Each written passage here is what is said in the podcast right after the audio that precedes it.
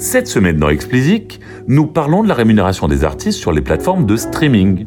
Souvenez-vous, au printemps dernier, s'était conclue l'enquête du Parlement britannique sur l'impact du streaming sur les revenus que les artistes tirent de leur musique. Après avoir vu défiler tous les protagonistes, les parlementaires avaient promis de revenir bientôt avec des propositions. Kevin Brennan, membre de la commission qui a mené les auditions, a publié sa proposition de loi qui permet d'entrevoir les mesures envisagées dans la loi en préparation. Alors quelles sont ces idées pour améliorer la rémunération des artistes? C'est ce que nous allons voir ensemble. Je tiens avant tout à préciser que j'ai volontairement simplifié la présentation du fonctionnement des mesures, puisque c'est le but du podcast vulgarisé. Je demande donc aux éventuels auditeurs juristes d'être indulgents. La première cause de la faible rémunération des artistes sur les DSP est, selon les députés britanniques, le contrat qui le lie à son producteur. Le fait que seule une partie de l'argent versé par les streamers arrive dans les mains de l'artiste est pointé du doigt comme le premier problème à résoudre. Et c'est particulièrement vrai dans le cas des artistes dont les contrats datent de l'ère pré-streaming. En effet, ce mode de consommation n'étant logiquement pas prévu dans les dix contrats, les artistes voient appliquer, pour la répartition des revenus issus du streaming, un taux fixé unilatéralement par le label après avoir réinterprété entre guillemets le contrat. Cette interprétation est qualifiée de particulièrement injuste par les députés britanniques. Alors quelle est la solution proposée? Eh bien, Elle est tout à fait radicale, il faut bien le dire. La rémunération à laquelle les artistes interprètes ont droit lorsqu'ils sont streamés sortirait tout bonnement du cadre du contrat avec le producteur pour rejoindre la rémunération équitable. Alors la rémunération équitable existe en France comme au UK, même si elle ne fonctionne pas tout à fait pareil, et découle des droits voisins du droit d'auteur. En France, depuis 85, elle vient rémunérer les artistes interprètes pour la diffusion de leurs œuvres dans un lieu public, à la radio ou à la télé.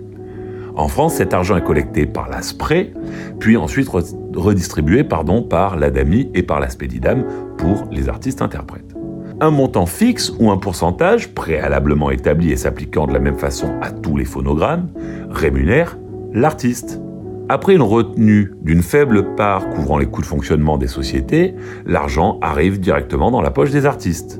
Alors précisons qu'il est prévu une exception. Ceci ne s'appliquerait que dans le cas où l'artiste interprète a signé un contrat avec un tiers, dans le cas où il est autoproduit et ensuite distribué par un agrégateur, cas qui est de plus en plus fréquent, l'ancien système s'applique. Pourquoi cette exception? C'est très simple. Puisque c'est le contrat entre l'artiste et son producteur et distributeur qui pose problème, si c'est une seule et même personne et que l'artiste garde 100% des royalties en travaillant avec un agrégateur, bah alors le système, le problème n'existe plus. Et il n'est pas nécessaire dans ce cas-là de réinventer la roue. D'autant plus que ça risquerait d'être moins intéressant pour l'artiste. Ce qui serait quand même un comble. Alors si vous prenez un instant pour réfléchir à ce que tout ça implique, vous comprendrez vite que c'est un c'est une petite bombe que vient de lâcher Brennan. Les sommes et taux qui seront appliqués au stream seront bien évidemment à définir et viendront compléter ceux déjà applicables aux discothèques, radio, télé, etc. La deuxième mesure concerne toujours les contrats artistes-producteurs et prévoit tout simplement que ces contrats puissent être renégociables si leur vétusté a pour conséquence que la rémunération de l'artiste est, je cite, disproportionnellement basse.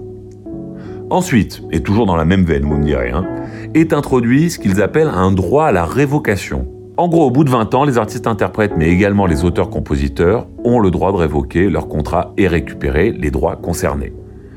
Dans le cas des artistes-interprètes, cela aurait pour effet de forcer le label à renégocier pour obtenir pardon, un nouvel accord, comme probablement euh, celui d'ailleurs des musiciens de session. Hein. Ça ne concernera pas forcément que les, les artistes-interprètes. Enfin, il y a un droit à la transparence qui fait son apparition et qui impose aux producteurs, mais aussi aux éditeurs, de fournir tous les trimestres un document clair et compréhensible résumant tous les revenus générés et à côté de ça, toutes les sommes qui sont dues à l'artiste. Alors voilà pour les mesures proposées, c'est assez simple, elles ne sont pas légion, mais elles sont très claires. Alors avant même leur parution, L'industrie musicale britannique s'était déjà agitée, alors ça s'est encore plus agité depuis l'apparition, vous en doutez. Quasiment immédiatement, l'organisme en charge de la propriété intellectuelle, au UK a demandé une étude sur l'impact des mesures qui sont proposées Alors d'un côté, vous avez les, gens qui sont critiques vis-à-vis de ces mesures, qui demandent à minima qu'on laisse le temps à l'étude de se conduire avant de prendre des décisions hâtives. En gros, c'est on ne sait pas les, effets long terme que cela aura, que cela aura, pardon. Donc, prenons notre temps. Et les supporters de la loi expliquent en revanche que vu le temps qu'il faut pour qu'une loi s'applique et crée des effets, il est important de ne pas traîner. Le gouvernement britannique préfère temporiser de son côté et encourager des recherches approfondies.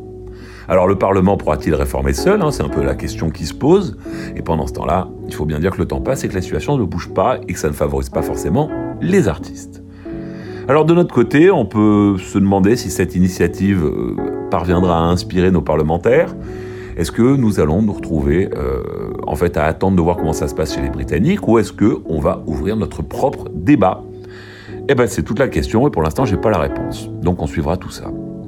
Allez, c'est tout pour cette semaine. Comme d'habitude, si vous ne l'avez pas encore fait, abonnez-vous à la newsletter, le lien est en description. Et pour me soutenir, donnez-moi 5 étoiles sur Apple et abonnez-vous où que vous nous écoutiez.